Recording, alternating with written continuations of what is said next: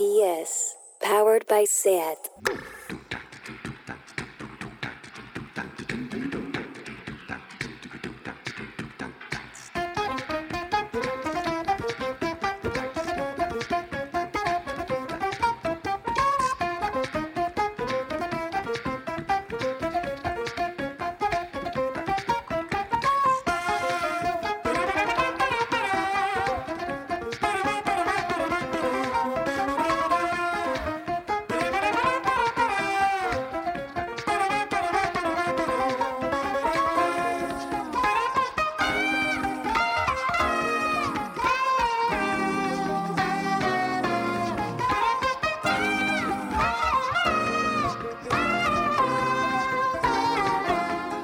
Bienvenidas a Tardeo.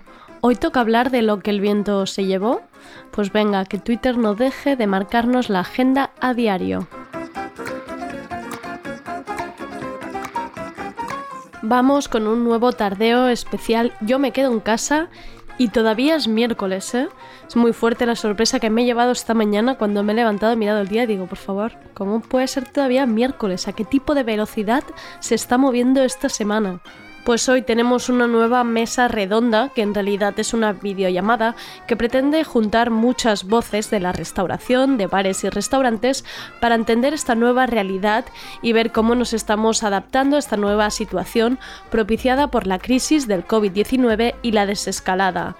En la última sección con Mónica Escudero hablamos de la necesidad de dar voz al entramado de bares y restaurantes que forman esta ciudad para entender cuál era su situación y cómo se estaban adaptando a las nuevas medidas ampliación de terrazas, comida a domicilio, meses con el negocio a persiana cerrada y ahora llevamos dos días en fase 2 con los bares abiertos pero con aforo reducido. Los bares y restaurantes han sido noticia cada día y es que de alguna manera nos hemos tomado su apertura como medidor de la libertad de ocio de la ciudadanía. Tendremos a la misma Mónica Escudero, que ha facilitado la organización y preparación de la mesa, al también colaborador de Tardeo Alberto Moyano, de En Ocasiones Veo Bares, y los chefs y propietarios detrás de restaurantes y bares emblemáticos de la ciudad, como la taquería mexicana Taco Alto, el restaurante vegetariano que ahora vegano Raso Terra, el Tandor Barcelona y el Buenavista Bar.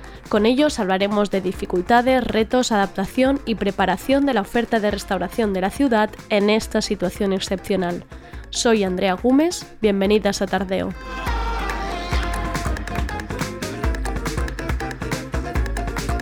Tardeo. Porque no se puede saber de todo.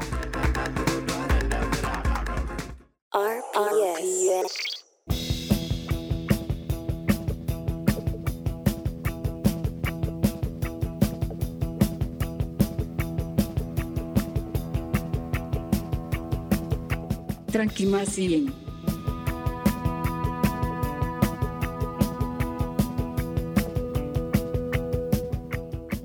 Me gustaría hablar en este Tranquimacín del vídeo de 13 minutos donde se ve como seis hombres inmovilizan a Ilias Tahiri en una habitación minúscula hasta asesinarlo por asfixia sin que él oponga ninguna resistencia en ningún momento. Me gustaría decir que no hace falta irse muy lejos, que el racismo institucional también está dentro del Centro de Menores Tierras de Oría de Almería. Me gustaría decirlo, pero es que no hace falta, porque sé que quienes escucháis esto ya lo sabéis. Sabéis que el racismo está en nuestra policía y nuestras instituciones.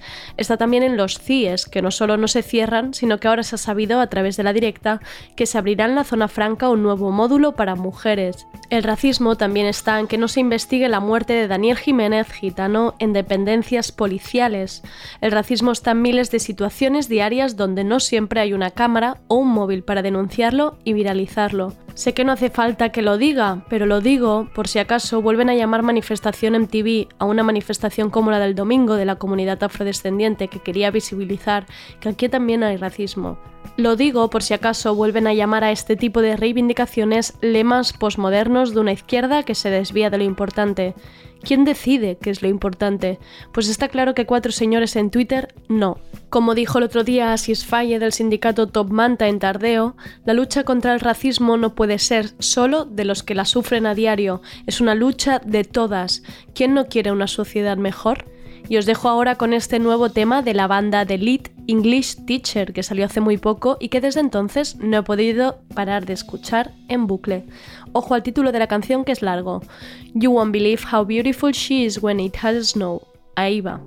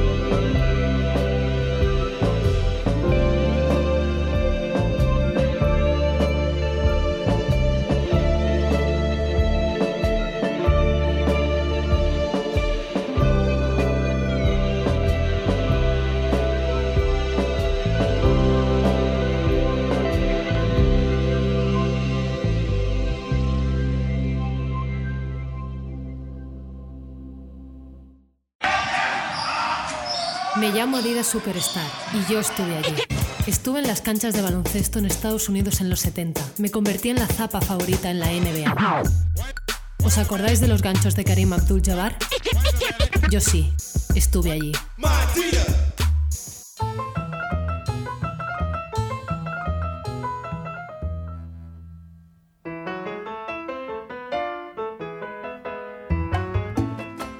Los bares y restaurantes han estado en boca de todos, desde Pedro Sánchez explicando cómo debían abrir las terrazas con ese ejemplo de una paella para llevarte a casa.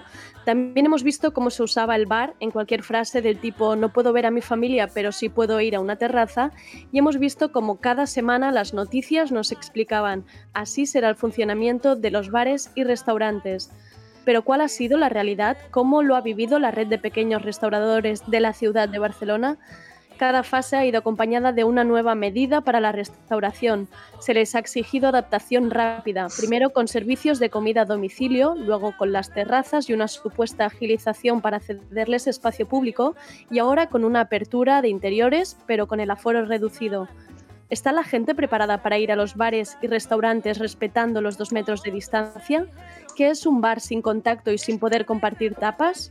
Para hablar de todo ello tenemos a distintas voces del entramado de bares, bodegas y restaurantes de la ciudad de Barcelona. Vamos primero con las presentaciones, que somos mucha gente.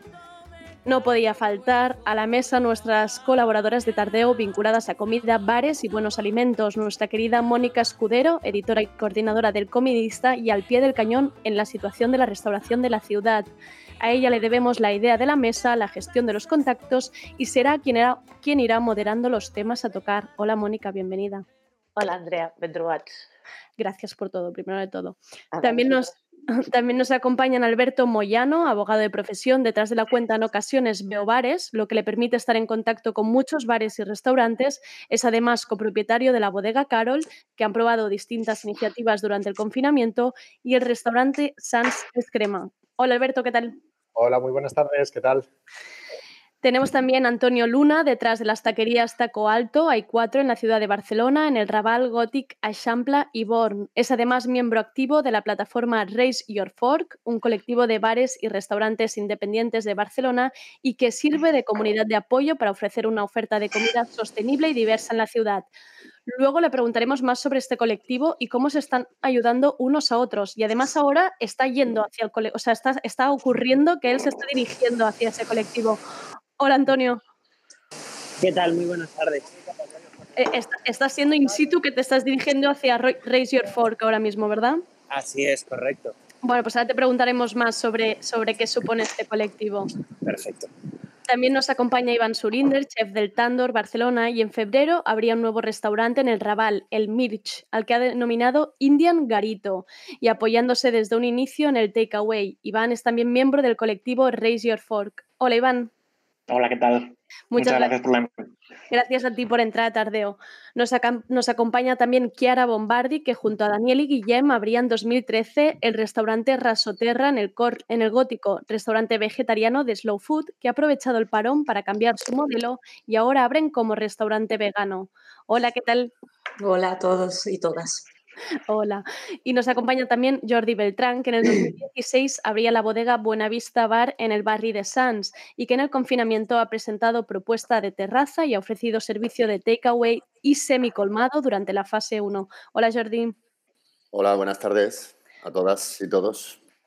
Antes de nada, decir que hemos intentado contactar con el Ayuntamiento de Barcelona para, que para invitarlos a tener un representante municipal en la mesa, pero a pesar de los intentos por ambas partes ha sido imposible por incompatibilidad horaria. También hemos intentado ponernos en contacto con Riders por Derechos de Barcelona y Mensaca, pero no lo hemos conseguido porque esta gente sí que van a tope. Y antes de nada, para romper un poco el hielo y para conocer la situación antes de que Mónica entre con los temas, me gustaría que explicarais un poco cómo habéis vivido en el confinamiento, la desescalada, adaptación en vuestros locales. ¿Quién se atreve? Vale, yo, yo no tengo ningún Venga. problema en empezar primero. Eh, nosotros en Taco Alto estábamos abiertos hasta que se hizo la mención eh, y el confinamiento completo.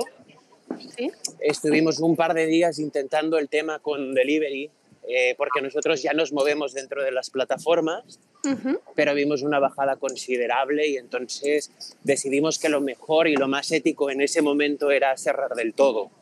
Vale. Entonces, desde ahí que permanecimos cerrados hasta hace un par de semanas, cuando se permitieron el tema de las terrazas, y uno de nuestros locales que está en la Barceloneta, eh, pues bueno, nos permitía hacer la prueba para empezar a hacer de nuevo el rodaje de lo que era pues esa fase. Porque Y- Antonio, en tus locales ya tenías terrazas o las has tenido que pedir? Sí, correcto. Todos los locales de Tacualto gozan de terraza. Ya tenían unos más grandes y otras más pequeñas, pero todos tienen. Vale. Entonces, pues bueno, fue empezar un poco a rodarlo. Eh, empezamos con la Barceloneta, luego nos fuimos al Raval, que es la terraza más grande que tenemos. ¿Sí? Eh, Y después, pues esta semana ya de fase 2, con el interior abierto, pues abriremos los cuatro restaurantes a partir del jueves. Vale. Entonces, pues esta ha sido más o menos, pues hasta ahora, la línea que nosotros hemos seguido. Vale. ¿Quién más quiere explicar situaciones? Bueno, yo mismo, por ejemplo. Venga, Jordi. Eh, pues nada, eh, la verdad es que eh, yo empecé abriendo el, en- el fin de semana antes de fase 1, justo cuando, perdón si me equivoco, pero justo cuando se dejaba ya el... No, en fase 1 se empezó con, el, con las terrazas. Entonces sí, abrí el fin de semana antes en fase 0, que ya se permitía el takeaway.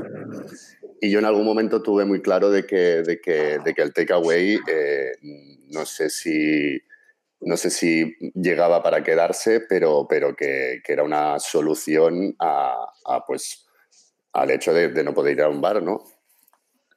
Y, y nada, estoy bastante contento con cómo hice los timings, pero lo, lo- lo más importante es que es todo el proceso que hemos, que hemos tenido, ¿no? Hasta, hasta llegar allí, en qué momento eh, uno decide que, que tiene que hacer takeaway, una bodega en la que vive de, de- de la gente que está ahí, no de, no de otra cosa, a mi modo de entender, ¿eh? Que luego pues, se trata de eso, de adaptarse.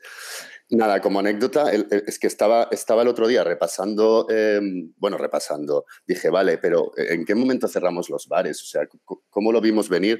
Y hay como una cosa muy curiosa que, que el viernes aquel de 13 de marzo, que no sé si fue como a las 9 de la noche, salió alguien, eh, supongo que Pedro Sánchez, eh, diciendo que se cerraban los bares pues los bares en ese momento estaban abiertos, ¿no? Era un poco como, como la película aquella donde tienes la radio puesta a ver qué va a suceder.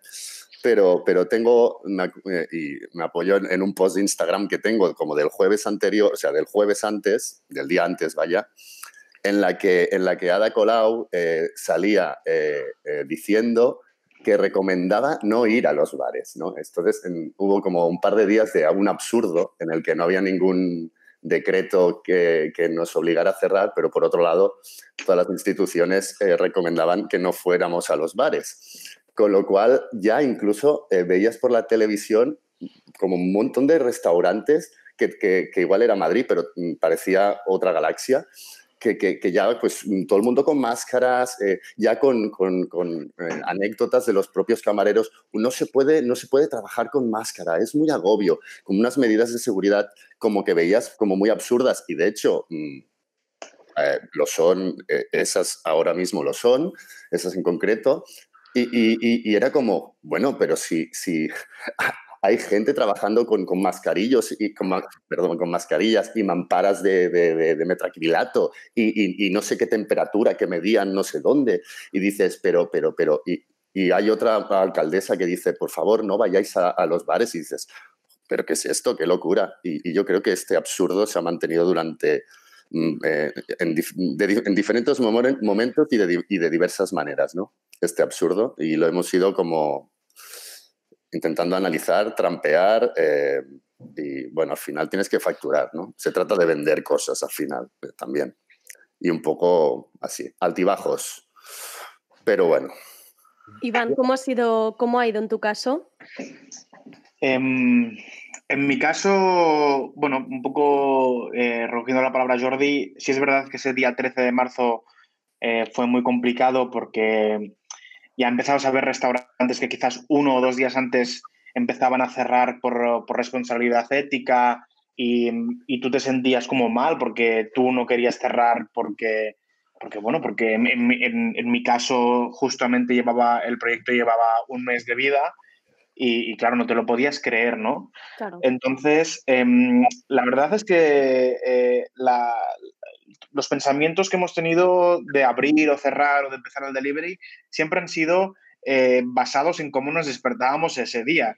Había días que nos despertábamos eufóricos y decíamos, sí, vamos a ir a por ello y vamos a abrirlo todo y vamos a hacerlo todo. Y había días que decías, yo no me muevo de aquí porque, porque no sé si cómo voy a sacar a la gente del ERTE. También eh, que cada semana o que cada dos semanas la- las leyes eh, cambiaran, eh, no te permitía hacer una mínima previsión con garantías hacia, ya sea hacia ti mismo y hacia los propios trabajadores. Y así que, bueno, ha sido mucha incertidumbre. Nosotros hace dos semanas empezamos con el takeaway y el delivery desde uno de los locales, desde Tandur, eh, porque es el más grande y tiene una cocina más grande y que permitía pues y, trabajar un poquito con, con, distancia y viendo que la cosa pues bueno se ha relajado un poquito más y obviamente aplicando unas medidas que parece que son las definitivas digo parece porque igual de aquí dos semanas nos hacen cambiar otra cosa pero bueno son las medidas de momento que tenemos eh, parecen que se han, mantenido en el tiempo eh, vamos a intentar abrir la semana que viene, el miércoles, eh, el Mirch y, el jueves seguramente abriremos Tandur.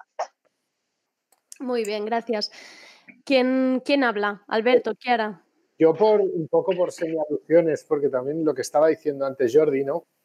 Eh, antes de explicaros un poco cómo, cómo lo he visto, lo que estos, estos días anteriores eh, fueron un auténtico desastre porque íbamos, eh, bueno, yo estaba con WhatsApp dejando notas de voz, recibiendo notas de voz, me he pasado así prácticamente todo el confinamiento, eh, sobre qué opino, qué vemos, gente que te traslada sus inquietudes y tal. Y con Jordi de alguna manera íbamos siempre comentando, vamos a ver, pero ¿por qué tenemos que cargar nosotros con el muerto de decidir si cerramos, si no? ves cómo las, se te van cancelando eh, reservas progresivamente. Tenías una semana, además un mes de marzo interesante, que es una cosa, además, yo decía públicamente, vaya tela, marzo, abril, mayo, que son días maravillosos, hay años maravillosos, pues se, se, nos van al garete. Pero es que además ves un marzo que comienza pletórico y ves como...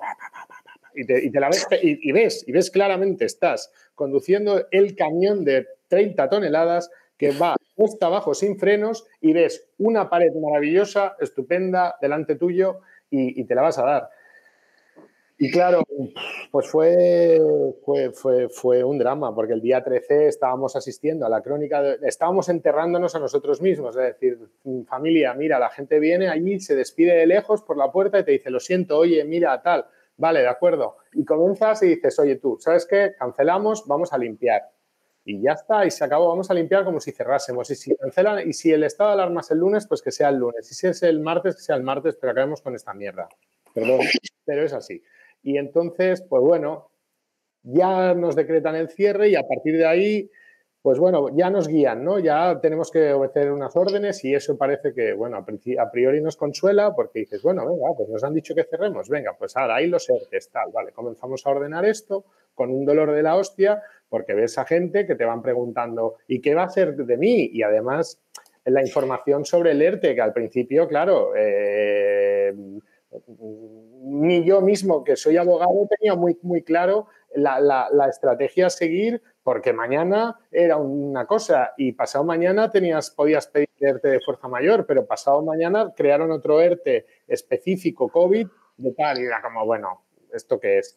pasando ya a lo que es la parte legal eh, y, todo el tema de que además los trabajadores no reciban los pagos y pues tengas que, ver qué hacer y si les haces adelantos o no, si puedes, o qué leches. Eh, dicho esto, pues nosotros, a mí me ha tocado, bueno, nos ha tocado cerrar todo y en el caso de la Carol, pues, por ejemplo, solo tenemos dos, dos mesas. El restaurante Sansas Crema es totalmente cerrado, lo cual, pues ya teníamos que estar necesariamente a la espera de esta fase 2. Eh, bueno, alternativas, delivery y tal. Bueno, nosotros en una bodega es que no contemplamos hacer delivery nuestro tipo de bodega con nuestro tipo de historia y luego pensamos, a ver, si es que al final vamos a tener suficientemente, suficiente gente que venga y se porte y tal en este momento concreto y con esta histeria colectiva y con mil personas muriendo, hostia, bueno, post mil personas muriendo, pero ya íbamos en bajada, pero joder, era un show, fuera, cambiamos, lo dejamos. Y ahora, pues bueno, nosotros nos hemos intentado abrir en el momento que ya nos han dejado utilizar algo de terraza, Hemos solicitado las terrazas que nos ha dado el ayuntamiento, que eso ha sido una noticia, pues hombre, yo creo que interesante. Lo que pasa que esa terraza no la podrás utilizar hasta que te den el permiso, con lo cual, pues ahora, hoy por hoy estamos como estamos. Y bueno, y ahora pues ya, ya, ya podemos abrir. En el caso de Sansas Crema no hemos abierto todavía, pero esta tarde pues nos sentaremos para ver ya definitivamente qué hacemos y cómo hacemos. Ya tenemos bastante madurada la idea realmente, pero bueno, como era tanto volantazo y además hemos tenido algún algún incidentillo que otro con, con, con el congelador, pues hemos perdido, hemos perdido variedad de, de, comida, eso es stock y eso es pasta al final y claro, saca cash. Eh, el tema bancario, no me voy a abrir este melón porque me parece obsceno lo que están haciendo entidades eh, pidiendo avales de más, pidiendo intereses que no tienen que ver y pidiendo algo que no es el producto ICO-COVID, que es el que se había dado, que era la extensión de las ayudas a eh, la quiebra de, Thomas Cook. Y bueno, pues ahí vamos. En el caso de Sansa Esquema, pues esto, vamos a ver si abrimos, vamos a cambiar de idea, pareciéndonos y manteniendo el espíritu de la historia, que al fin y al cabo tenemos una brasa de carbón ahí en medio y tenemos que queremos hacer gala de ella, pero por otra parte, pues que hay que ajustarse. Y en el caso de la bodega, pues, pues ya hemos abierto, ahora hemos limitado mucho el espacio, hemos dejado y, y tenemos coartada esa maravilla que es que la gente se traslade de un lado al otro del bar, de la que la gente clave el codo en el bar y esto es algo que, en la barra y eso es algo que, bueno, que duele verlo, pero dentro de lo que cabe, pues bueno, vamos saliendo, vamos intentando pensar al día a día. Hay días que te levantas con ganas de no volver a abrir el garito y hay días que te levantas con ganas de empujar el triple. Con lo cual, pues bueno, como en un empujo es el triple, lo otro se lo resta uno, pues ganar optimismo.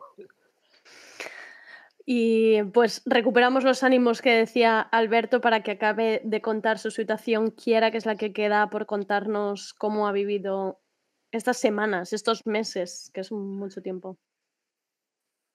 Kiara, tienes el micro apagado. Sí, siempre se me olvida encender el micro, lo siento.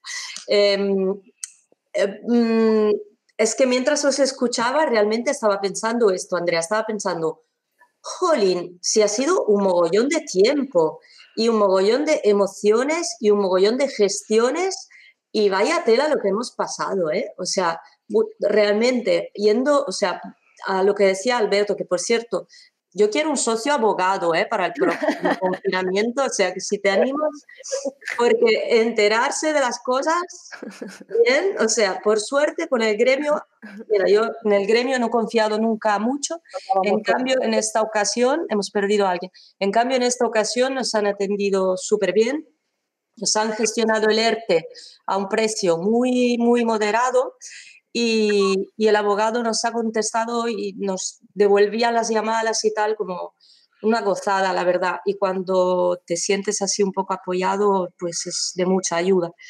De todas maneras, voy a contar también mi anécdota, como ha hecho el Jordi. La mía es que nosotros el 14 de marzo íbamos a Italia a cocinar en un evento que oh. llevábamos preparando como seis meses, una cena súper gastronómica en un restaurante súper carnívoro donde pues eh, han empezado a hacer cenas veganas los lunes.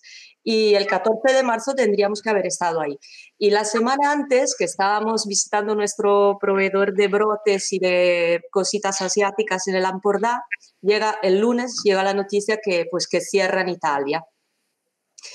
Y, estábamos ahí en el campo recogiendo las, lechugas así como locos y nos miramos todos y en plan, ¡guau! Esto pinta muy mal. Y el viernes ya estábamos cerrados. Aquí ha sido todo muy precipitado, ha sido como una semana que no, no hemos tenido tiempo de reflexionar en lo que nos esperaba aunque hemos sido también un poco torpes porque se veía venir, digamos, yo creo. ¿eh? O sea, la última semana nos ha pillado el toro, pero lo podríamos haber previsto un poquito viendo lo que estaba pasando también en los otros países. Y a partir de ahí ha pasado exactamente todo, hemos pasado por todo lo que habéis pasado vosotros, o sea, intentarnos... Eh, pues eh, aprovechar el tiempo de la mejor manera, rehacer la web, replantearse el proyecto, eh, pues alguna formación que, que, que, cada uno de nosotros tenía por ahí que deseábamos hacer y tal. Y eh, todos los trabajadores en ERTE, algunos aún no han cobrado al día de hoy, concretamente una no ha cobrado al día de hoy.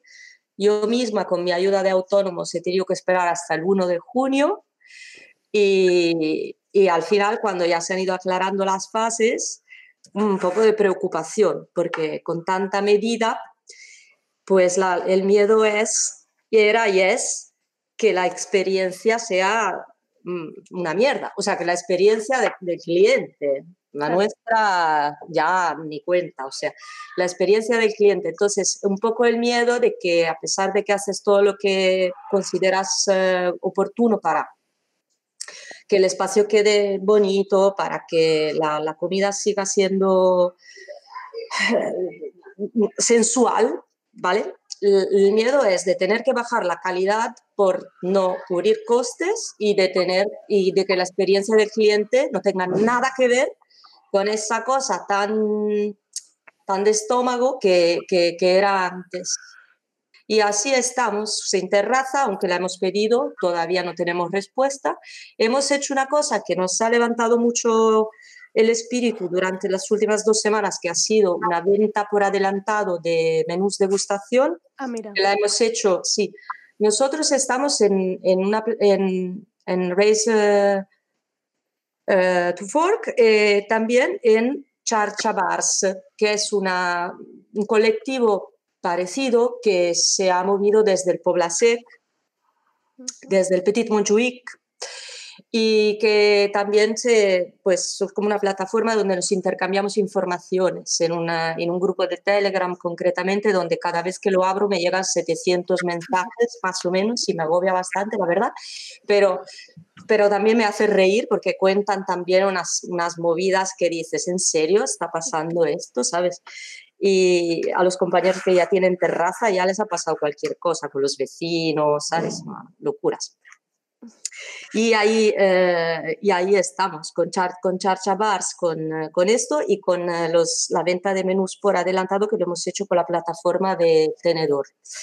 No la habíamos utilizado nunca y no sé si tampoco la utilizaremos en el futuro, pero en este caso nos ha ido súper bien porque nos han como dejado un espacio gratuitamente donde levantar dinero y, y levantar el ánimo sobre todo, porque pues son, son eurillos que ayudan Claro. para pagar las facturas de febrero, marzo y, y también sabes que tu comunidad de alguna manera te respalda.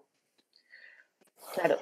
Yo quería empezar, ahora que ya habéis contado un poco todos vuestra situación y vuestras experiencias, quería empezar preguntándoos algo respecto al entusiasmo del que hablabais algunos, más o- que unos días eh, está más arriba y otros días más abajo. Eh, ¿Es el entusiasmo ese más importante ahora que la seguridad de que no vais a abrir a pérdidas? Porque con los nuevos aforos, con las terrazas, el con el estado económico también de- del público y tal, ¿creéis que vais a que vuestros restaurantes van a ser sostenibles así de salida? Eh, Hombre, de salida, de salida no. Y, hay que asumir o que va a haber un periodo de transición en el que el restaurante va a dar pérdidas, hay que asumirlas y, y- y la única manera de, de querer hacer esta apuesta es justamente el, entusiasmo personal, pero ya no solo el de la cabeza del equipo, sino del equipo entero. Y yo, en mi caso, eh, por ejemplo, el, el fin de semana pasado eh, tuvimos mucha faena, pero luego vuelve la cruda realidad del del entre semana y el miércoles fue fatídico y, y yo estaba desesperado y, y fue el mismo equipo que, que fueron los que, los que me animaron y me dijeron que no me preocupara, que ya, ya miramos el tema del sueldo. Entonces, eh, tú te sientes mal por, por un lado porque tienes a un equipo eh, que aunque esté en ERTE y aunque no hayan cobrado, puede ser que cobren o tienen una seguridad de que van a cobrar, pero cuando tú los hagas del ERTE, la responsabilidad es totalmente tuya. Y, y- y aquí, eh, y esto es la cara que no se ve, el dolor de cabeza que no se ve, el- la, no le vamos a llamar ansiedad porque tampoco hace falta magnificarlo, pero sí es verdad que hay una gran parte eh, de, de sensaciones que, muchos de nosotros como cabezas de equipo o cabezas de proyecto tenemos y, y- y- en realidad estamos solos, ¿no? Un equipo, el equipo de sala o el equipo de cocina, entre ellos pues van hablando, oye, ¿qué ha pasado? Esto, lo otro, pero realmente nosotros mm, te- tenemos a los otros restauradores, ¿no? Y, es lo que yo he, he percibido sobre todo estos días, que es la, la empatía profesional, ¿no? Que le llamo, porque todos estamos jodidos y un día, pues yo llamo, yo que sé, a un amigo mío y me levanta la moral, el otro día me llama él a mí y yo se la levanto a él, y gracias a esto hemos podido sortear un poquito, ¿no? Así que, bueno, es asumir que habrá pérdidas, intentar remar, bueno, no remar, sacar el agua del barco, porque el barco ya se está hundiendo, y encontrar el agujero y, y taparlo. Esa es, la, esa es la idea. También hablaba Kiara, ¿no? Del tema de las terrazas, que se están intentando, bueno, o sea, no sé si alguien ha conseguido ya un permiso de terraza. Mira, la, la porca lo ha conseguido, que me lo ha dicho hoy. ¿Por qué? Porque tiene, conoces, ¿no? Sí, sí. La pregunta es dónde se lo han puesto, porque no. Eh, no en dos, en, han quitado dos, dos, aparcamientos de coche justo delante. Ah, mira. Creo que es más fácil para los que ten, tienen eh, plazas sí. de aparcamiento delante. Para nosotros que estamos en una calle del gótico casi peatonal es un poco más difícil porque hay que respetar el paso de la ambulancia y el de los peatones. Claro, ese es el tema. Cuando la gente empezó a pedir, ¿no? incluso desde las, los gastrónomos, empezaron a reclamar que se abrieran más terrazas, que se hicieran las terrazas más grandes, que se cortaran las calles y no sé qué, eh, los peatones, que también sois vosotros en un momento dado, claro. pues temieron así un poco por su... Pues no, porque las calles también, o sea, las terrazas están bien, pero paséate tú por Enrique Granados, por ejemplo, con unas terrazas ampliadas. O sea, no sé, claro. no sé por dónde piensas caminar, ¿no? Y, y, eso, entonces. Bueno, la restauración somos punta de lanza de, de, una jugada, acertada o no, que esto no es el debate, creo, eh, del ayuntamiento de, bueno, vamos a ganarle espacio al coche, pues una de las, una de los que van a comenzar aquí a romper de buque y hielos somos los nosotros. O sea, lo tenemos claro que el agua. Oye, te puedes coger dos plazas de parking, de momento hasta diciembre de 2020. Ya veremos si esto se alarga, porque como haya rebrote en octubre y haya que posponer cierto tipo de medidas, pues venga, ya tiraremos. Eh, eso no con ello, bueno, eh, no sé, eh, eso ya es otra historia. Nosotros de momento, pues oye, bueno, las hemos solicitado. Las hemos solicitado y tenemos dos plazas de, de, aparcamiento al lado de la Carol que vamos a aprovechar. En el caso del sistema no lo veo claro, eh, no lo veo claro porque, porque, la calle no sé si nos da. En todo caso, pues bueno, es una de las cosas que tenemos que tratar hoy. Pero, pero bueno, ahí, ahí vamos. Lo de la terraza es un, es un tema. Le quería, querías añadir algo, pero antes eh, decir que desde el Ayuntamiento de Barcelona eh, me han dejado decir, que, pero yo no quiero tener ninguna responsabilidad sobre esto, que esta semana se tendrá respuesta a todas las solicitudes que les han llegado esta semana. Yo creo que es verdad, Andrea, porque hoy, por ejemplo, me ha escrito un funcionario para pedirme un documento que faltaba. Vale, o sea que quizás lo, ahora la reactivación. Sí, lo, lo, que ocurre es que lo que ocurre es que mm, que está, parece estar eh, eh, explicitado que si, que si no te contestan es que, que desestiman el, tu proyecto de terraza. Y hay que dar la duda porque hay otro, otro, otro apartado donde justamente pone que te tienen que escribir tanto sí como si no. Uh -huh. y, y, hay mucha gente pues, que como no ha tenido respuesta está ahí... Ha llegado el, ha, ha llegado el ghosting a, a los estamentos oficiales. De todas, de todas maneras, pero perdón, eh, claro, al final todo esto ha llegado un poco tarde, ¿vale? Que todo el mundo está, eh, desde las, instituciones deben estar saturados de trabajo, pero todo esto ha llegado tarde porque, claro, en el momento en que a, aparte, sí que es verdad que, se priorizaba ante todo ocupar la calzada, eh, de esta manera, pues claro, los que tenían coches apar o, o tenían coches aparcados delante del, de, de, su fachada, de su local, pues de alguna manera eh, el proyecto ya, ya estaba dibujado, ya se dibujaba solo.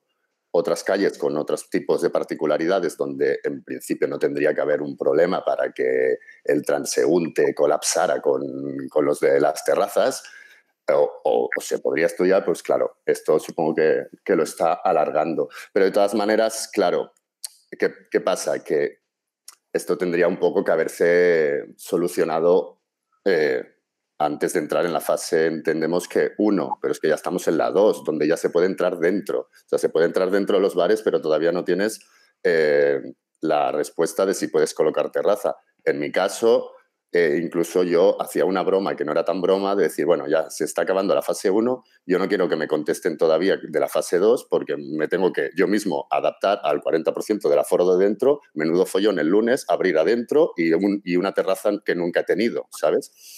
Entonces, eh, van un poco tarde, ¿vale? Es una, quizás una obviedad o una cosa que, que como me toca, pues... Tony, creo, Antonio, creo que querías añadir algo. Sí, correcto. Yo lo quiero decir conforme los tecnicismos. Al final, pues, siento por el ruido, ¿eh? No, no te preocupes. al final el tecnicismo de las normas dentro del ayuntamiento dictaminan cosas que no se han podido ir regulando y entonces cuando a ti te dicen que en 15 días si no tienes una respuesta es un no definitivo, tú no puedes eh, defender de ninguna manera el hecho de que todavía estás en un proceso. Claro, la norma, la norma real dictaminaría que tendrías que ir al ayuntamiento a apelar porque no se te ha dado una respuesta.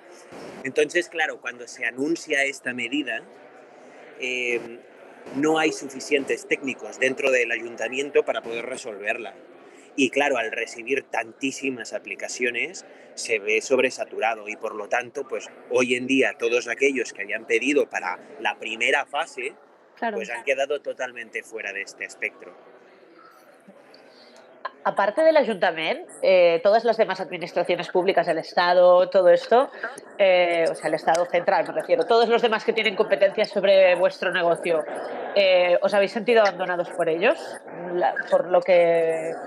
Las sensaciones que me han transmitido a mí los amigos que tengo en el sector eran, eran como de mucho, de mucho abandono, de mucho. Que sí, que ahora ahora patrimonio de la humanidad 2020, pero el patrimonio de la humanidad no se come, me imagino, Yo personalmente, eh, como yo estaba en un 80% ocupado de lo que le pasaba a los bares, también en algún momento pensé que, a ver, que, que cada uno desde su gremio y en su gremio es- estaba sufriendo las pasando las canutas. Entonces, pues supongo que, no, no sé si nos hemos sentido más abandonados que, que otros, que creo que han habido otros como más abandonados. O sea que en este sentido, pues, mm, bueno, eh, somos muchos bares, entonces al final somos mucha gen- muchos votantes y mucha gente quejándose y, y apretando, ¿no? Al final algo de fuerza hay, por, ni que sea por, por masa. Yo creo que ahí hay un, hay- tiene que haber un término medio entre el- este ombliguismo eh, gastronómico de es que nos han dado solo a nosotros. Bueno, pero eso es más bien por parte de la- los, que, los que han llorado más de lo necesario, es la alta cocina, ¿no? Como, ay, nosotros que somos la última Coca-Cola del desierto. O sea, no hablaba a ese nivel, hablaba a nivel traba- trabajadores, o sea, o empresarios, ¿sabes? No hablaba, no hablaba a nivel, el mundo se está perdiendo mi talento culinario y nadie me, apa- me aplaude. Me refería A a... ver, Las yo medidas me, yo me siento- Perdón. ¿no? Te refieres un poco, a ver. Yo lo de los ERTES creo que dentro de lo peor eh, era lo único que tal y porque este Estado no tiene un puto duro. Entonces, eh, la financiación puedes prometer muchas cosas y al final pues estás tirando de dar un poco más de terraza, de perdonar algún, algún impuesto local o de... re- o, y al final, pues, Sí, la verdad es que en nivel general suspenso, pero pero nosotros no hemos suspendido, no nos han suspendido más que a otros, yo creo. Y luego ya pasaríamos a las comparaciones de quién hablé antes y todas esas Claro. historias. Sí. Ya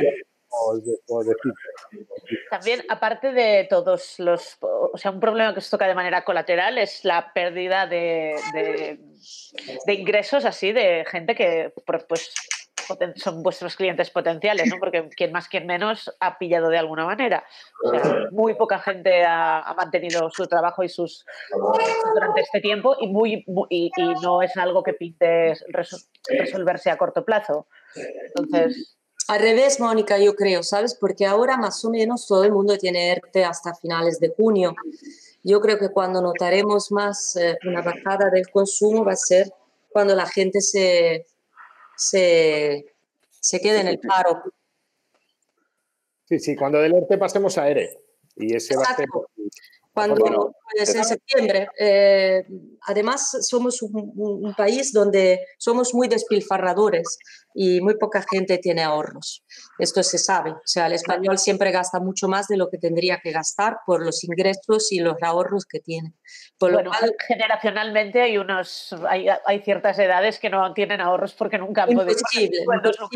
No, no hay capacidad de ahorro, y menos en una ciudad como Barcelona. Sí. Después, una cosa que nos ha traído el confinamiento, sobre todo desde que se acabó el estado de super mega ultra alarma, es que los restaurantes eh, se han movido a casa. ¿no? O sea, el salón de tu casa es el nuevo restaurante. La comida para llevar, eh, aunque la gente tiene muchas ganas de ir al, de salir, de tal, algunos, ¿eh? porque no, no, es, no es mi caso, yo estoy en fase 0,5 aún. Pero ¿creéis que el restaurante en casa es una tendencia que se queda?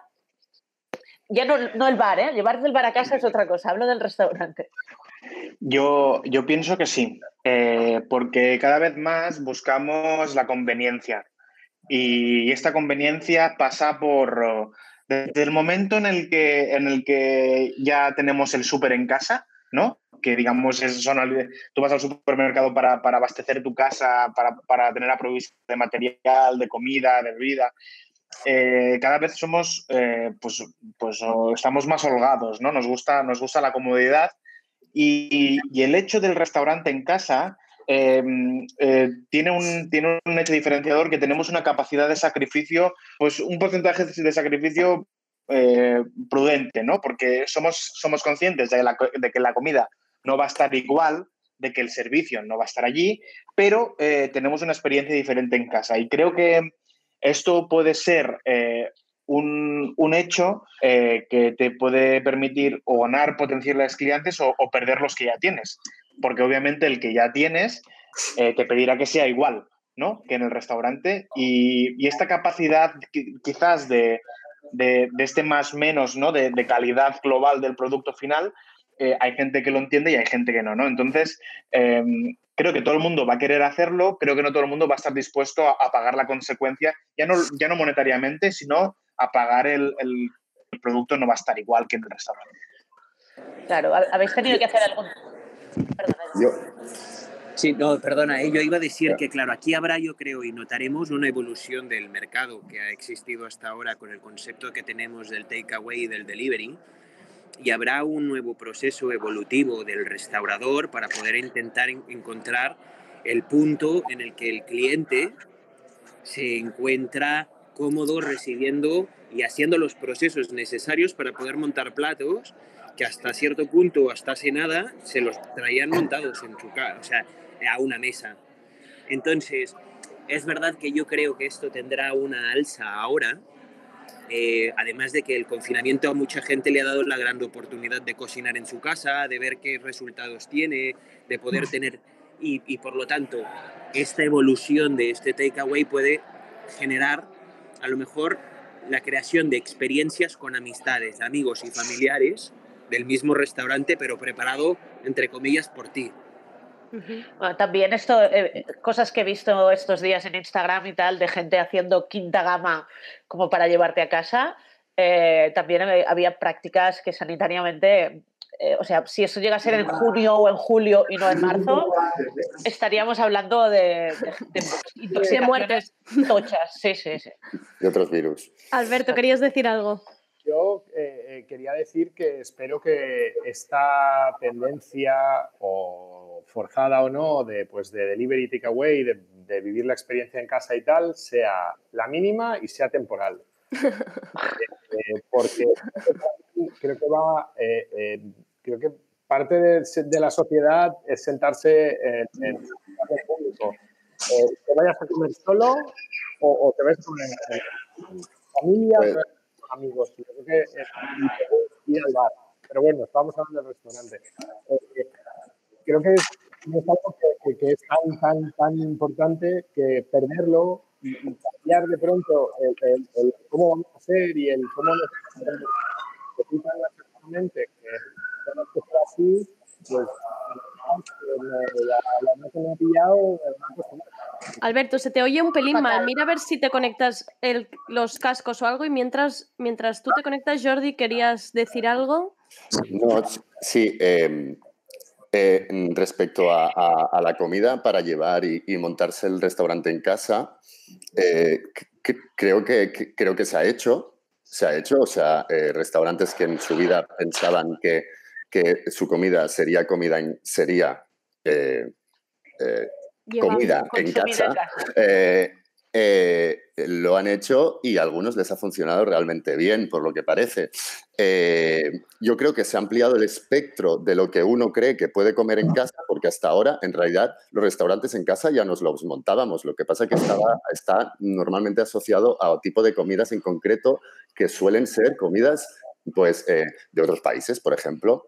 Nadie se pide un fricando para llevar, pero en cambio un ramen o, o lo que sea, tal, ¿no? Igual que la pizza eh, es lo que uno piensa de comida italiana para llevar en casa, pero no piensa en un, en un plato de pasta, ¿no? Es decir, más allá de, del, del manjar parandú que te puedes...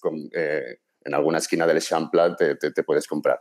Eh, yo creo que se ha ampliado el espectro eh, y eso lo ha hecho el, el, el cliente, pero también el restaurador ofreciéndolo. También creo que, que, que, ha habido un boom en fase 0 y en fase 1 y que ya en fase 2 mm, ahora esto, va, ahora esto baja. Yo creo que a mí personalmente, que estoy más emparentado con Alberto, con, con, con el tema bodega, que no con restaurante, pero he hecho, he hecho um, takeaway y me ha funcionado. Por otro lado, mi takeaway, y esto lo, lo, lo junto con, con, lo que decía Mónica de, de, la ocupación del espacio público, de las terrazas y los transeúntes, cómo, cómo lo ven y, y, las quejas que eso puede, pueden, pueden, y las quejas que pueden aparecer respecto a eso, eh, claro, mi takeaway, mi idea de takeaway, teniendo en cuenta que es una bodega, eh, un bar que vive de, de, de, de, los encuentros de la gente, vive de, que hayan dos personas ahí durante dos horas y de repente vengan tres amigos más y todos tengan hambre, ¿vale? O sea, ya han pasado cuatro horas para que tengan hambre, no sé si me explico. necesita una dinámica eh, eso. Y, pero claro, en mi, en mi takeaway, en mi idea de takeaway, yo lo que pensaba es que si nos hemos fijado en la fase cero, en la fase uno, la gente tenía ganas de salir de casa. La que tenía ganas de salir de casa tenía bastantes ganas de salir de casa, ni que sea para pasear durante las franjas. Entonces yo pensaba, a ver, esta gente lo que no quiere es eh, estar en casa, entonces quiere estar fuera. Pues sí, pero si fuera no puede estar en una terraza porque no hay sitio en la terraza, porque las terrazas están muy limitadas. O incluso algunos directamente no tienen terraza, pero lo que está pasando es que la gente está yendo a los mm, parques y a las plazas. ¿Qué pasa? Está prohibido ocupar el espacio público eh, la gente lo ocupará igualmente. Entonces, la, la, pregunta ¿no? que me hago es, eh, ¿no, ¿acaso no podría ordenar una terraza a esa gente en el espacio público? Con todo lo feo que esto, que la pregunta puede sonar, ¿no? De ordenar a la gente, ¿no? Eh, bueno, yo creo que, que, que, pues yo me imaginaba los takeaway y, y han sido así, en, han sido bastante así, en, en, algunos casos, de gente que compraba un takeaway, pues para comérselo eh, llevárselo puesto. Llevárselo en un bar. O comérselo a cinco metros del bar, que al final era como, necesitas como estar, conceptualmente estar en el bar, porque mm, como un día que me dijeron, ya nos estás echando, digo, pero es que no habéis entrado todo hoy en el bar en ningún momento. ¿Entiendes? Bueno, como que ya estáis fuera. A un bar vas a buscar contacto humano, ¿no? También. Y, y, y, cuando vas a un bar también se suelen generar, igual que en muchos restaurantes, pero claro, los cocineros estáis más escondidos. Pero en un bar acabas teniendo una relación, sino de amistad, de cercanía y de muy buen rollo con la persona que está al otro lado de la barra. Claro. El psicólogo, el psicólogo.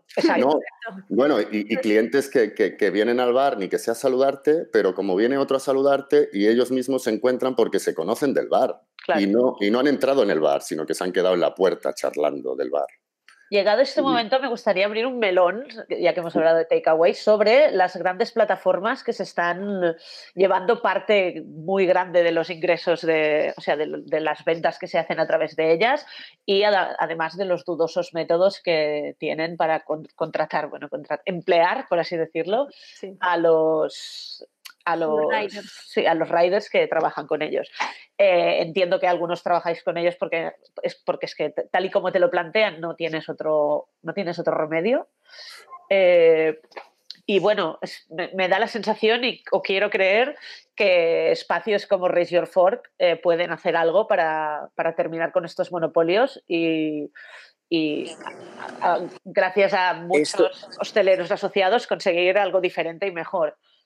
Esto yo creo, sin duda, perdona eh, por introducir en esto, de hecho la reunión que tenemos ahora, que empieza dentro de nada, eh, en realidad viene un poco centrado en este tema. ¿Por qué? Porque es verdad que cuando salen las plataformas de pedidos online, eh, es un tema de diferenciación conforme a un tipo de servicio que le ofertas tú a tu cliente, que venía originalmente acompañado pues con una comisión que era, entre comillas, razonable.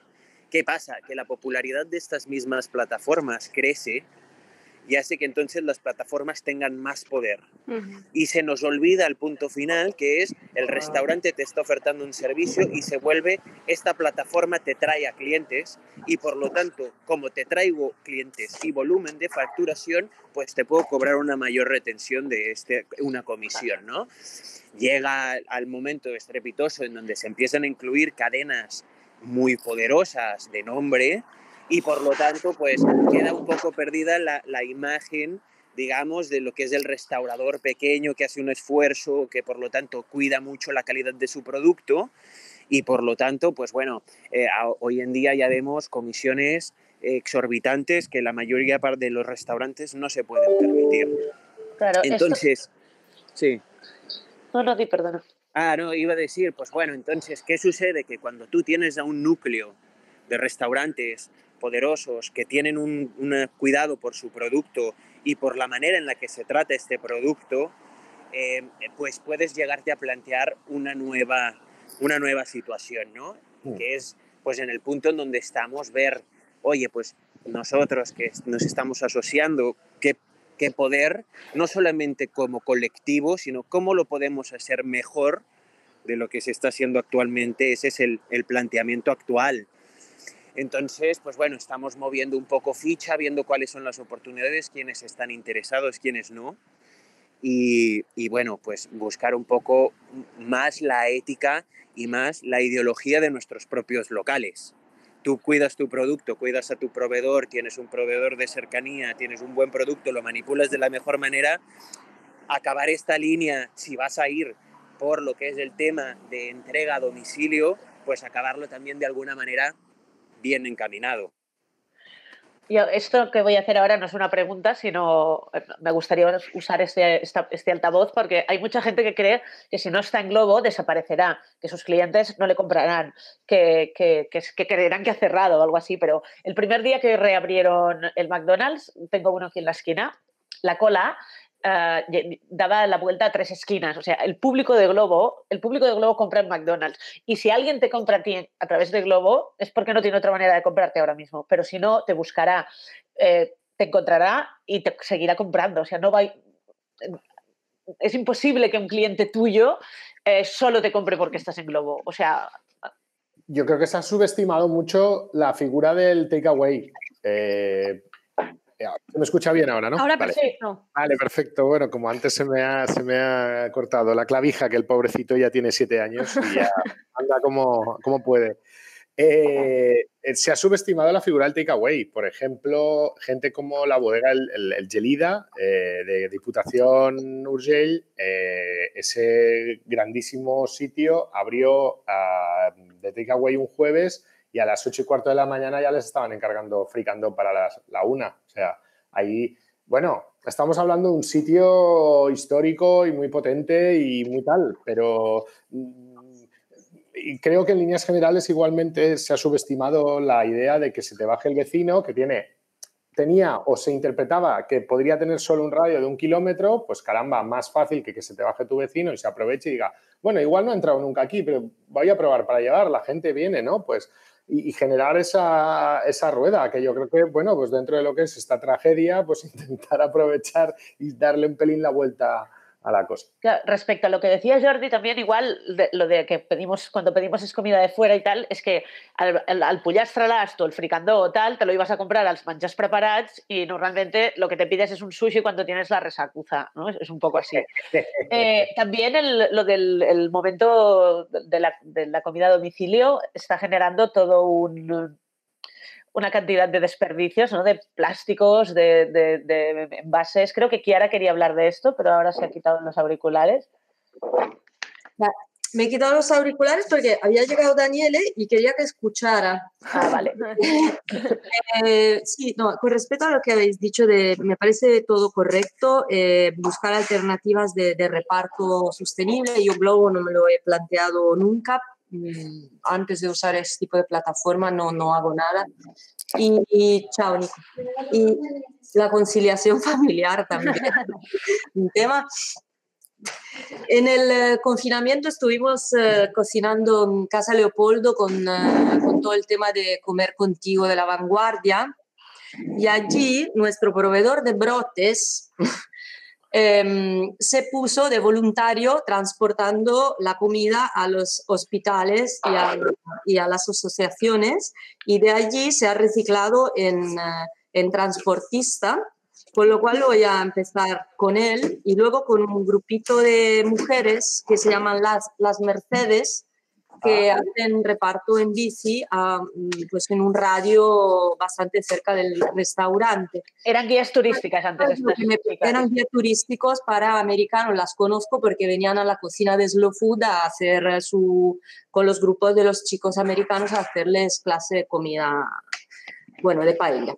Y esto es lo que me planteo, la verdad, no sé, de cara a utilizar envases como los gastronómicos, que preparas la comida, la metes en un envasado al vacío y luego te la cocinas en casa y tal, eso me mola, me atrae, me gustaría hacerlo con el raso, pero me parece mucho gasto de plástico.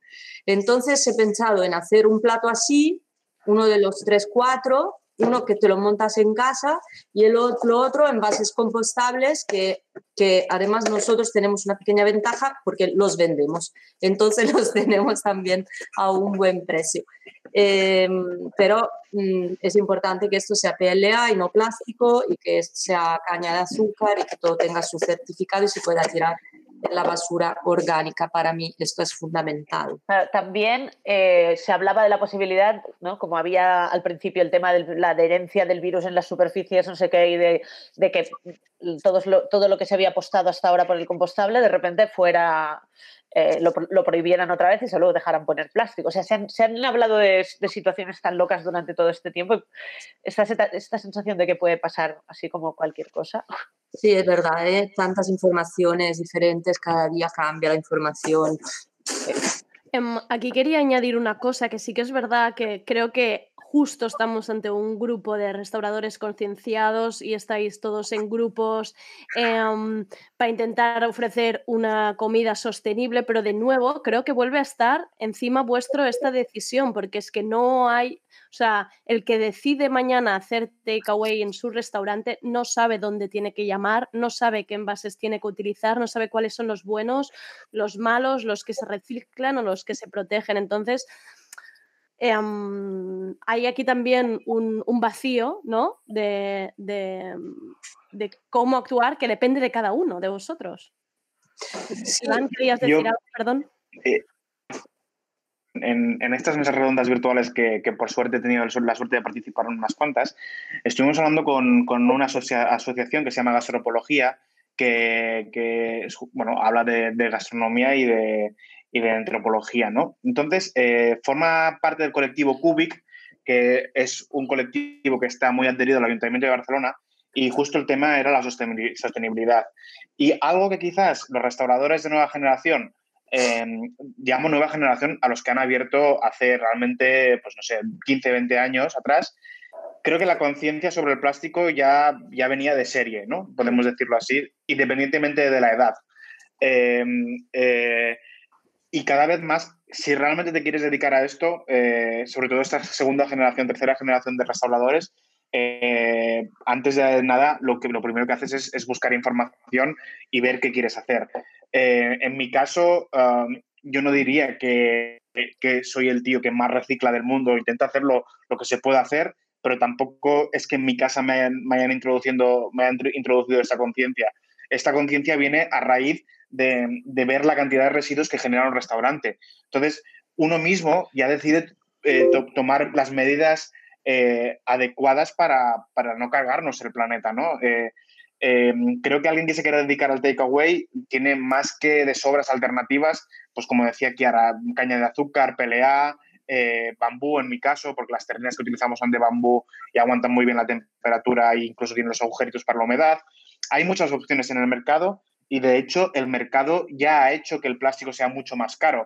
Entonces, en según qué tipo de, elementos como las bolsas, eh, están a la par las de plástico que las de, las de craft. Eh, creo que mm, eh, más que conciencia es una cuestión de, de, de- de, ¿cómo se llama? Pues de, un poquito de, de- de dejarse llevar, ¿no?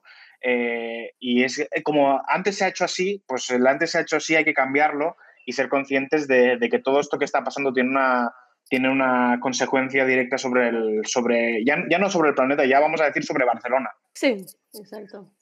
Em, aquí hay también otro tema que también es el de la cocina, que al final, eh, pues eh, salía la palabra quinta gama, ¿o ¿no? Bueno, la- y, y al final, pues mucha gente, por no querer trabajar algo que veas que casi en el momento o lo llevas o lo regeneras o lo tal tú en casa, el tema va a ser, eh, mira, me quito el problema encima, lo envaso al vacío, te lo doy, le pegas un corte, lo metes en el micro y tira para adelante.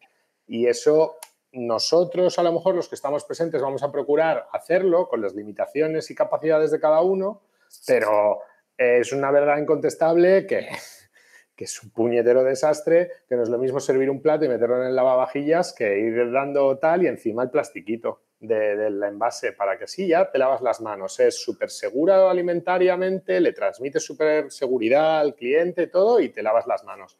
Y eso es la gran mayoría. Y eso es, para mí, otro de los motivos por los cuales considero que esto, este, este fenómeno tiene que tener un público bien, pero tiene que ser perpetuo y muy elevado, ni hablar de la peluca. Espero que no.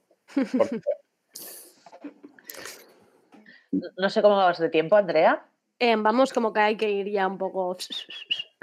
Vale, pues igual podemos terminar con, bueno, me gustaría saber cómo eh, la cocina es una profesión en la que no se para y ahora habéis tenido que parar. Veo que algunos no lo habéis, o sea, habéis encontrado la manera, por así decirlo, de no hacerlo, como por ejemplo Kiara, pero los que habéis, cuando digo la cocina me refiero al negocio de la restauración, son muchas horas, eh, a veces lo urgente no deja tiempo para lo importante, que es como dice Mafalda. ¿Cómo, cómo os ha sentado a vosotros el parón?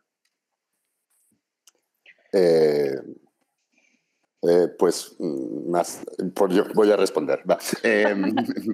Eh, me ha sentado en- en- en- por momentos muy bien cuando, cuando me han dado, la, vi- la vida me ha puesto en stand-by, cuando ya me he pasado una o dos semanas arreglando em, cosas con proveedores y con facturas y tal, y diciendo, vale, hasta eh, mayo, nada. Entonces quizás eh, ha- me ha sentado como, como bien a nivel personal, físico, mental, de pues por eso, ¿no? Porque la restauración es como eh, eh, vas a- con horarios al revés que todo el mundo y, en ese sentido bien. Pero luego, pues, oye, mira, he aprovechado para, para, mm, mejorar quizás alguna cosa a nivel eh, cuentas, que, que dices, bueno, ahora que estás más endeudado, pues eh, mejóralas, ¿no? Pues sí, te ves ahí en la mierda y dices, pues voy a, a- el Excel este tiene que estar, vamos, afinadísimo. Pero, pero bueno, así, altibajos, vaya, como todo, todo el rato. Iván, tú. Em, la verdad es que han habido fases. La prim- la primer- las primeras dos semanas fueron horribles porque tenías que, que solucionar todo el tema de los ERTES y demás. Quizás las, las semanas que más he disfrutado del parón han sido, fueron las dos siguientes, que yo dije, bueno, pues mm, no hay que hacer nada, está, todo está solucionado, legalmente estamos cubiertos, pero luego llegó el día uno, ¿no? Y ahí es cuando la cuenta bancaria chun chun, y, y el corazón empezó a hacer chun chun también, ¿no? Eh, entonces te preocupas eh, y empiezas a trabajar. Yo, a mí me ha servido para, para mejorar procesos, ¿no? Eh, igual que Jordi decía lo del Excel, yo me he puesto súper pesado con las básculas. De hecho, he comprado Sí. cinco básculas para cada restaurante y cada partida tiene una- ya tiene una báscula para, para que todo, todo, todo, todo se pese. Vamos, eh, sí que es verdad que eh, me he puesto un poquito más, o he sido más consciente de, de lo que os decía de los residuos y, por ejemplo, eh, las piezas de carne, pescado, verduras que estamos ah, utilizando, eh, pues eh, en vez de comprar los caldos, pues los estamos haciendo in-house ahora mismo, ¿no? Que era una manera de, de, intentar reutilizar todo aquel, toda aquella merma y darle una segunda vida. Em, pues lo que a veces o lo que antes por tiempo no se podía porque la, digamos que la demanda era muy muy superior al tiempo de poder producirla pues de momento eh, estamos pudiendo hacer esto y de hecho ya estoy haciendo pruebas de, ya no solo de, congelación de caldos y demás, sino de realmente pues de cuánto me duran los huesos en la nevera, de que si les hago un baño de sal, pues cuánto tiempo me duran. Y ahora pues tenemos este tiempo como para intentar alargar las mermas o estoy intentando alargar las mermas lo máximo posible para de allí poder sacar elaboraciones e intentar generar el menos eh, residuo posible que hará el, el, el, altavoz. Ya sí. nosotros igual, o sea, al final lo habéis expresado todo muy bien. Desde el punto de vista, Jordi, que decías del Excel y tal, claro, nadie es perfecto en su gestión, ¿no? Pero en este caso, pues yo creo que nos hemos, pues eso, puesto un poco las pilas. Iván también, o sea, mm, eh, la, gestión de las mermas, la optimización de los procesos. Ha habido tiempo para reflexionar sobre estas cosas. Yo lo que me pregunto ahora es si eh, hacemos bien de bajar precios eh, cuando realmente probablemente deberíamos subirlos porque tenemos mucha menos ocupación y, y creo que todos, no sé, a lo mejor yo soy la única, pero hemos bajado un poquito los precios ahora de cara cuando reabrimos el jueves. Un poquito el precio del menú degustación y un poquito el precio de la, de la carta. Pero quizás deberíamos subirlo, ¿no? Teniendo la, el 40% del aforo. Ya, es que... no, no podemos y entonces pues intentaremos optimizar, aprovechar todo este razonamiento que hemos hecho todos sobre escandallos y demás. también tienen ahora? Eh, es así tienen ahora que está viendo? Eh, bueno, pues por, por, por mi parte eh, concreta, eh, os tengo que decir que, que mi, mi, mi, trabajo es de abogado, entonces he estado suficientemente estresado barra distraído como para, bueno, pues para pensar un poquito, la verdad, en muchas cosas. He tenido, la verdad, que me he dedicado el fin de semana a intentarlo todo, pues, pues digerir y de lo que, lo que saco las conclusiones es que tengo, hago, hago una faceta más eh, pública, eh, dinámico, festiva en un lado y en el otro hago más la gestión de gerencia financiera. Y entonces también veo otras cosas de mis clientes y he aprendido una barbaridad y, y lo que saco muy claro es que tengo dos socios que son cojonudos. Uno porque me ha ayudado en, en, una parte muchísimo, yo espero que también a él, y, viceversa, porque, porque creo que salvo los mil y un problemillas que han ido saliendo por el camino, porque queríamos abrir un jueves la bodega y nos encontramos una humedad en la pared eh, que venía del piso de arriba, que era una cosa bárbara, que era como, Dios mío, otra vez no, hemos tenido suerte, lo hemos gestionado bien además. Y bien, pues eh, ahora ya, pues despegando y con una idea muy clara que es la de la camiseta que hemos hecho especial para este COVID en la bodega que hemos estado haciendo para que la gente nos ayude, que es, eh, bueno, pues Feliz Navidad, que es nuestra, nuestra enseña y próspero 1984.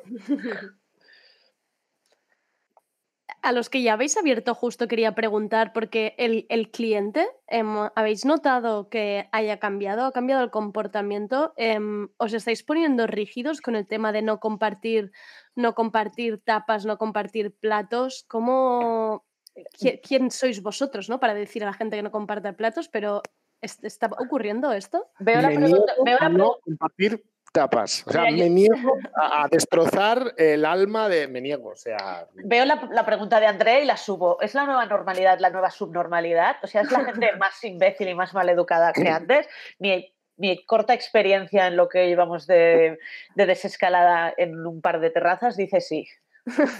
y luego que nos van. Eh, eh, hay una especie que percibo yo de, también de, de tenéis que ser así, tenéis que ser suecos. Mire, los suecos en Suecia, estupendamente, iré a verlos, me encantan, pero yo en mi casa, mm, vamos a ver. O sea, yo no me voy a estar, eh, o sea, no lo veo. O sea, a un bar vengo a tocarme, y vengo a abrazarme, y vengo a, a todo. No quiere decir que si hay un, un motivo cierto, razonado y potente médico, no tengamos que echarnos atrás. Pero que a mí esto de la nueva normalidad, no, de New Normal pueden ser 20.000 cosas, pero por esta yo lo- no lo veo. Y menos compartir tapas, que eso ya me parece una burrada sin ningún tipo de fundamento, porque lo sueltan por ahí, pero no hay.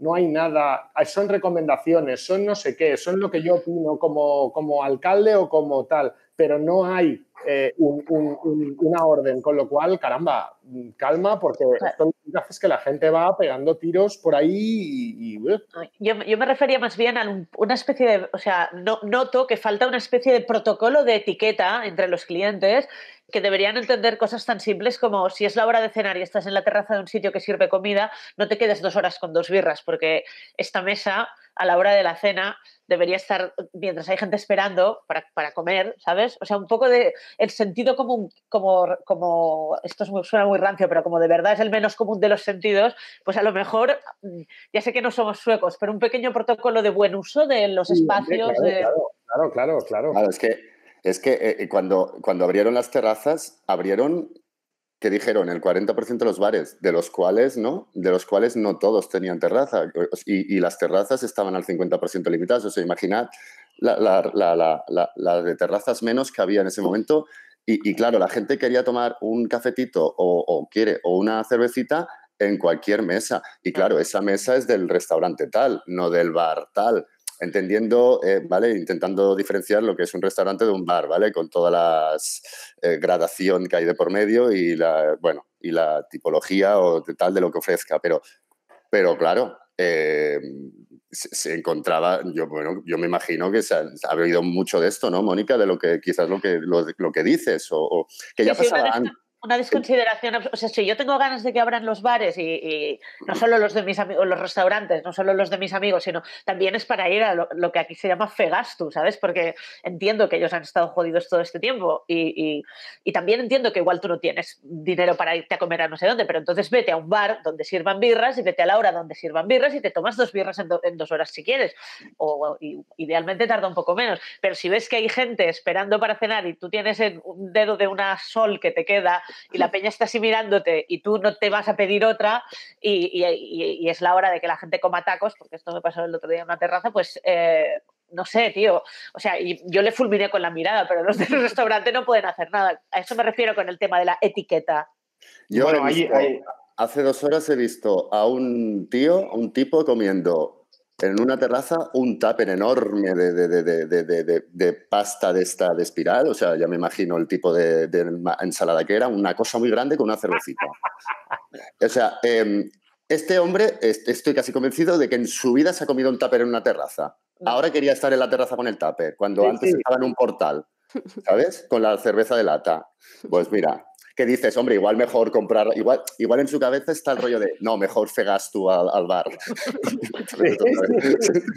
Nosotros en el panel lo hemos resumido con eh, no le toques la gaita a Pep. O sea, hemos sobrevivido a lo que hemos sobrevivido, no vengas aquí a joderme. Y a partir de ahí, a gol. Está el tema este no escrito, la ley no escrita de que si, si te quieres tomar algo tienes eh, 30 minutos y si quieres comer tienes 90. Y entonces he visto que según el restaurante o bar al que vas, lo tienen muy controlado y según cuál no.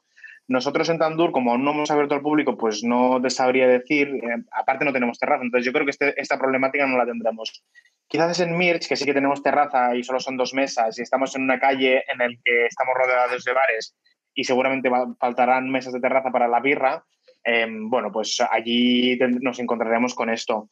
Vamos a intentar ser lo máximo polite posible y, y comentarle a la gente eso, oye, que tenemos dos mesas y necesitamos, necesitamos facturar, ¿no? Entonces, ahí, ahí ya entra la conciencia de cada uno si es capaz de, de entender al restaurador o no. Claro. Yo creo que también, aparte de, de- de fiarlo todo a la responsabilidad individual o, o hetero, o, o- de, de- de- entre también cliente y, y bar, lo que creo es que hay un problema más de fondo que es que es el embudo.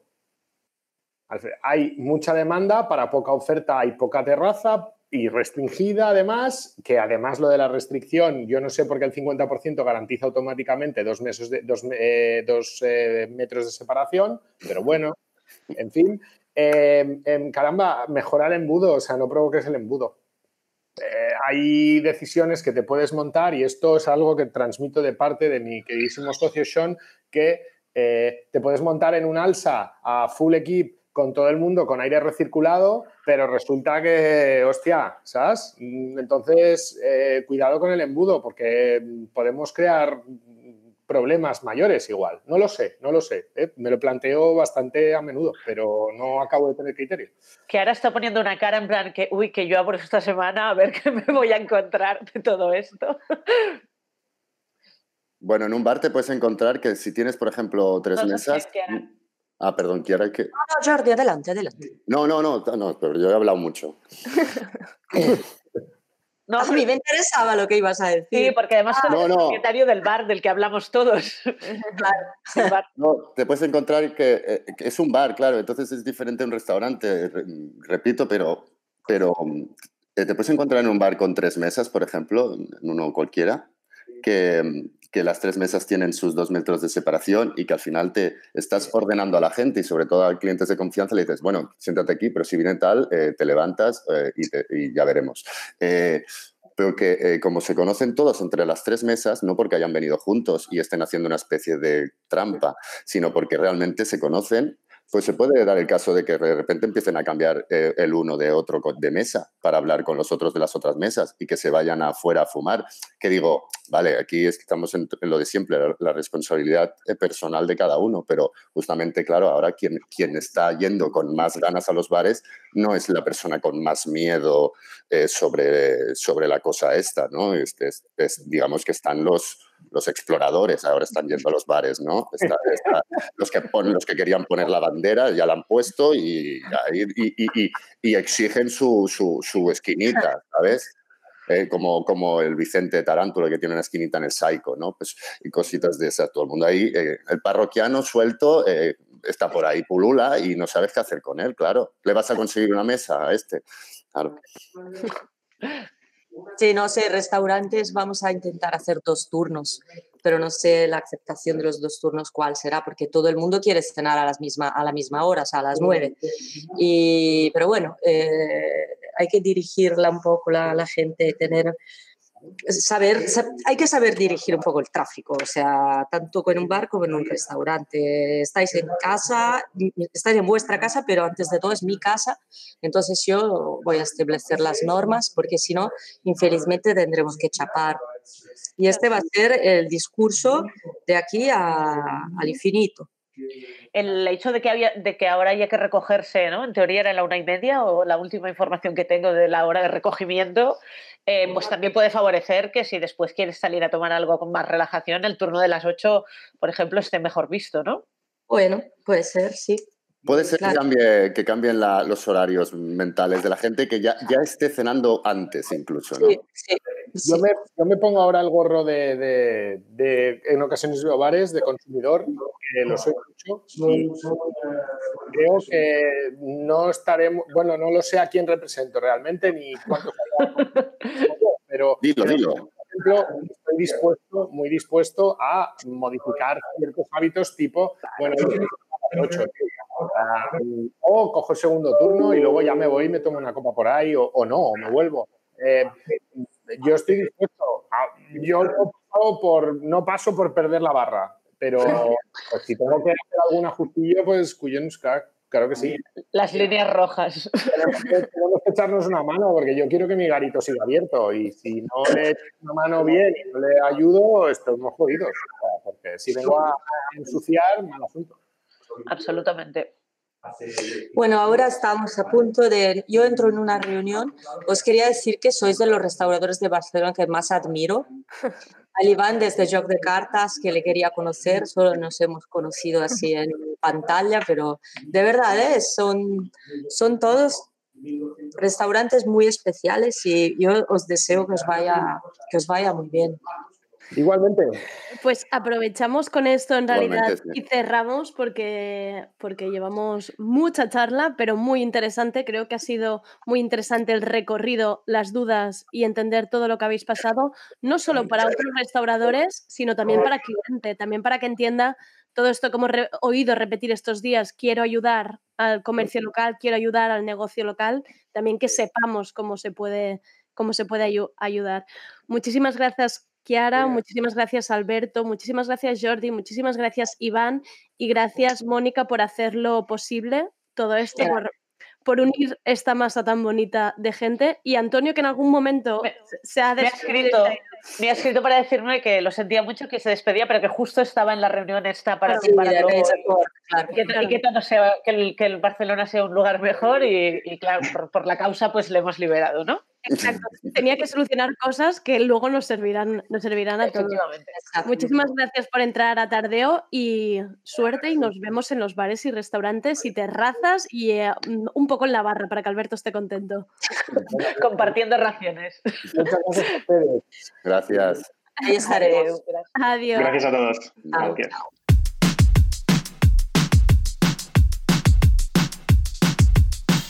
Y hasta aquí el tardeo de hoy. Espero que haya sido interesante y útil este retrato de la situación que se vive delante y detrás de la barra dentro de las cocinas y los restaurantes de Barcelona. Y ya que hemos hablado de terrazas, os dejo con esta canción. Hoy se sale, nuevo tema de los andaluces, Colectivo da Silva. Mañana volvemos con más tardeo. Tendremos a las diseñadoras de vestuario de Operación Triunfo, que hoy es la gala final, y hablaremos con ellas del papel que tienen dentro del programa. También hablaremos con Andrea Abreu y su preciosa primera novela, Panza de Burro. Soy Andrea Gómez, gracias por escucharnos.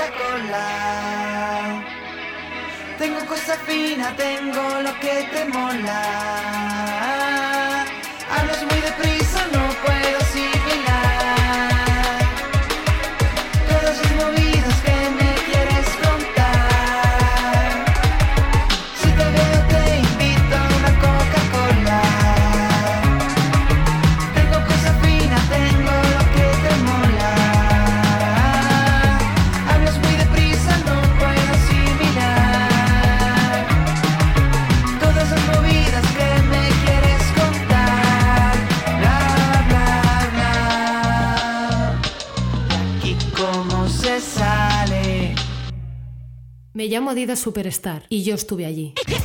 Estuve con Randy MC a principios de los 80. Me llevaban sin cordones. Me cantaron My Adidas en 1986 y me hicieron famosa en todo el mundo. ¿Os la sabéis? Yo sí. Estuve allí. My Adidas.